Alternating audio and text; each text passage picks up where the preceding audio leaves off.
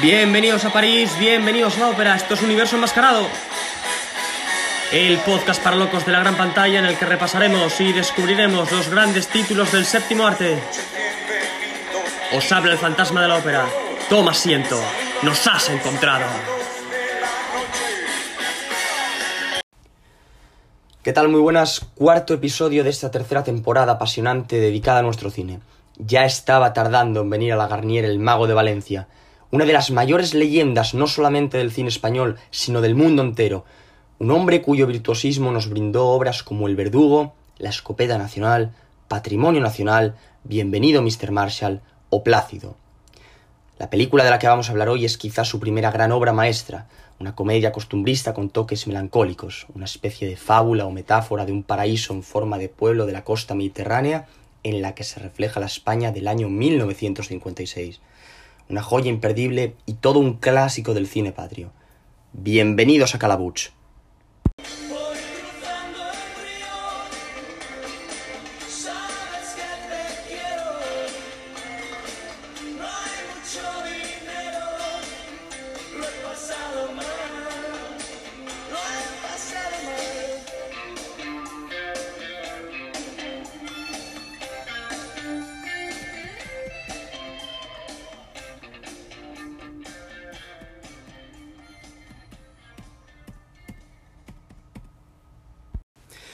Sabes que te quiero, qué importante es el amor, como el que sentía el personaje de Edmund Wen por Calabuch, que no es otro sitio que Peñíscola. Un paraíso en el que no le conocía a nadie y en el que recaló huyendo de la realidad atómica y de la Guerra Fría. Un hombre completamente hastiado y decepcionado con su país. Harto de que sus conocimientos científicos sobre la energía nuclear se pongan al servicio de los intereses militares. También enfadado consigo mismo por haber sido tan ingenuo y creer en las bondades, si se quiere decir así, de esa energía nuclear. Y llega a este pueblo que, reitero, es Peñíscola, aunque a mí personalmente me encanta el nombre de Calabuch, donde no le conoce nadie, mantiene sus secretos a salvo y se hace amigo de sus habitantes. La maestra interpretada por Valentina Cortese, la dama de Milán, que atesora en su filmografía títulos como La Condesa Descalza, Julieta de los Espíritus, o La muchacha que sabía demasiado de Mario Bava, efectivamente, la película que abrió el camino del giallo, Cuánto amo questa donna, o El Langosta, encarnado también por un actor italiano, Franco Fabrizi, El guardia civil, al que da vida Juan Calvo Domenech, que si bien es un reflejo del padre autoritario que no quiere que su hija se case, que le pega un guantazo por ponerse Chanel, como autoridad del pueblo, es decir, como miembro de las fuerzas del orden, resulta incluso cómico, en mi opinión. Es una comicidad en, con- en contraste con esa bondad que late en su interior. Y este hombre, Edmund Wen, se hace amigo de todos ellos porque le resulta fascinante que estas personas, aun con la dictadura y la represión, las heridas de guerra aún abiertas, etcétera, etcétera, conserven el sentido del humor y vivan, al margen de todo vivan. ¿Cómo olvidar al farero interpretado por don José Isbert, la mirada del cine, ese farero que juega al ajedrez con don Félix, el cura, al tiempo que guía a los barcos para que lleguen a buen puerto. Es una película, como digo, costumbrista, que refleja una España muy concreta, que es la de los 50, tiene tintes de comedia, pero también es muy melancólica, muy triste, con mucha amargura. No es tan amable como parece a primera vista, y además guarda muchas similitudes con una película de Jerónimo Miura Santos que se llama Mi adorado Juan, del año 1950, con Conchita Montes, Conrado San Martín, Juan Landa, está también Eugenio Testa, que dirigió la versión muda de Frankenstein, estrenada en Roma en 1921. Y me recuerda esta película en el sentido del pequeño microcosmos en el que tiene lugar la acción. Un paraíso en el que todo el mundo hace lo que le da la gana, todo parece estar detenido en el tiempo, a eso me refiero. Y digo que está íntimamente ligada a Calabuch, que por cierto, y aprovecho para hacer un inciso, no se escribe Calabuch así con CH, sino Calabuch con U y G al final. Lo que pasa es que la censura obligó a suplir esas tres letras finales por CH.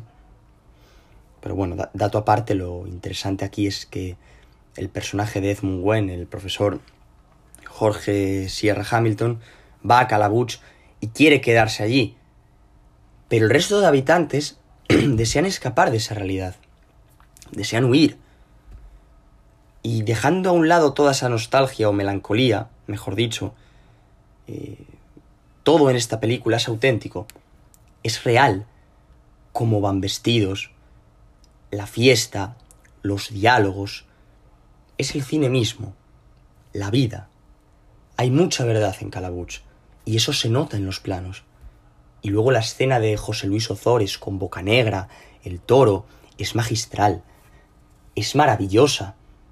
Mira que te lo dije, que no jugaras con esos hombres, si es que ha bebido demasiado. ¿No ves que tenemos que trabajar mañana? Es excelsa. No obstante, en ese plano, en esos fotogramas se refleja el mundo, si se quiere decir así, de la subfarándula, así como la soledad en sí misma, ahí con el toro tumbado en la arena. Vale que está filmada en clave así medio humorística, pero hace referencia a una miseria y una tristeza tremendas. Y luego otra que me encanta es la del la del carabinero allí en el mar. La de tú te quedas aquí. A ver si me voy a quedar aislado. Un poco ese humor del absurdo, ¿no? Es una película que a mí me encanta. Hay división de opiniones acerca de ella. Otros prefieren Plácido, prefieren la escopeta nacional, prefieren el verdugo. Yo, con Berlanga me ocurre una cosa, y es que es tan bueno que no sabría con qué película quedarme. Es decir, yo no sé cuál es mi favorita de toda su filmografía. Y, y he visto, he visto la mayoría. He visto eh, Mr. Marshall, he visto Plácido. Pero claro, no, no podría deciros verdaderamente con cuál me quedo. Sí que es cierto que Calabuch es una de, de mis preferidas mm, y también una de las primeras que vi. No sé si fue con la que yo me enamoré de la filmografía de Luis García Berlanga, pero sin duda alguna mm, dejó en mí una huella imborrable, eh, un recuerdo mm, mm, muy, muy bonito, a la par que melancólico, reitero, esta película tiene toques eh, así muy, como muy bucólicos, muy, muy nostálgicos, es triste, es, es amarga y refleja la realidad de la España de 1956. Adem- No digo que resume eh, crítica, claro que hay crítica, hay crítica al régimen, eh, al- al militarismo y todo esto, pero, pero está mm, magníficamente rodada y con una, con una elegancia mm, al alcance de muy pocos.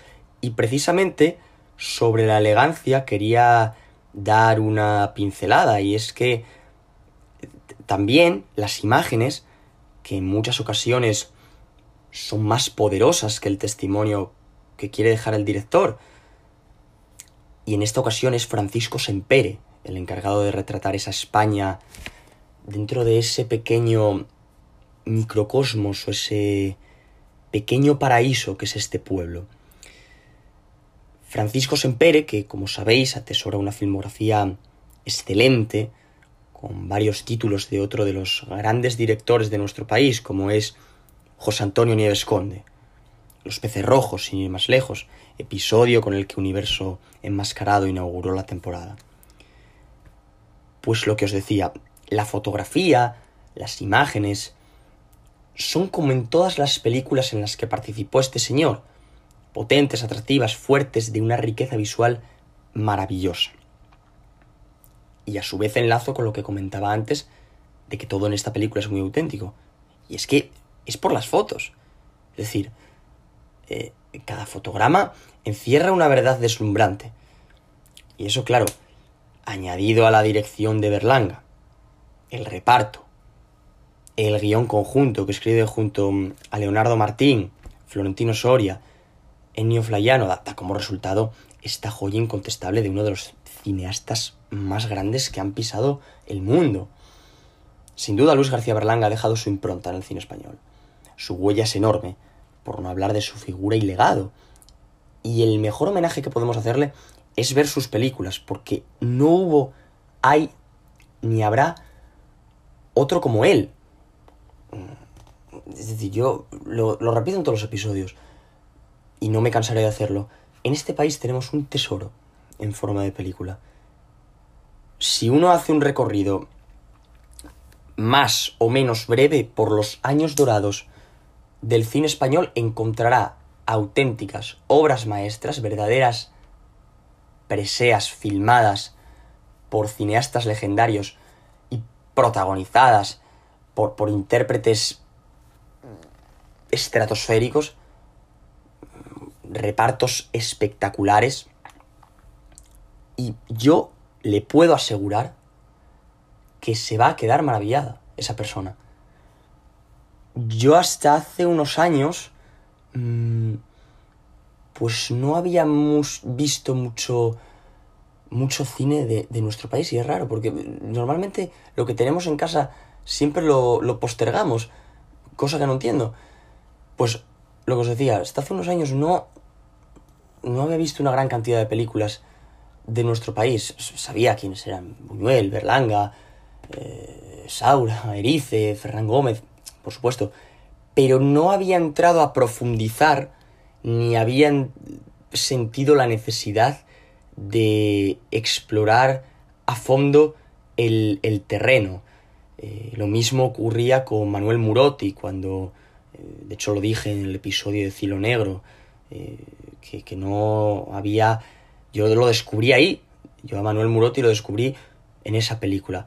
Y a Berlanga, repito, fue una... Fue con una de estas, no sé si fue con, con esta la primera o si fue el verdugo, creo que fue el verdugo, mm, que es maravillosa y la traeré, pero esta fue, fue de las primeras y, creo además que es un visionado al que, y al igual que ocurre con Muerte de un ciclista, al que el tiempo no le pasa factura, no envejece la película. Em, es más, creo que gana juventud cada vez que la vemos. Y, y es una, mm, un retrato de una España reflejada en un microcosmos en forma de pueblo, pero con mucha autenticidad y mucha crítica, no con un humor quizá tan corrosivo como en otras películas de Berlanga, pero con esos toques, esos distintivos que formaban parte de su estilo cinematográfico, esos diálogos originales, ingeniosos, eh, rozando lo absurdo si se quiere, pero con un ingenio y con una originalidad tremendas, un, un maestro, un maestro Berlanga ya. Yo quizás soy un poco como Eduardo Torres Dulce, que lo dijo más de una ocasión, yo soy ultrasur de Luis García Berlanga, pero ¿quién no lo es? Es que tenemos aquí un, un patrimonio cultural, cinematográfico, brutal.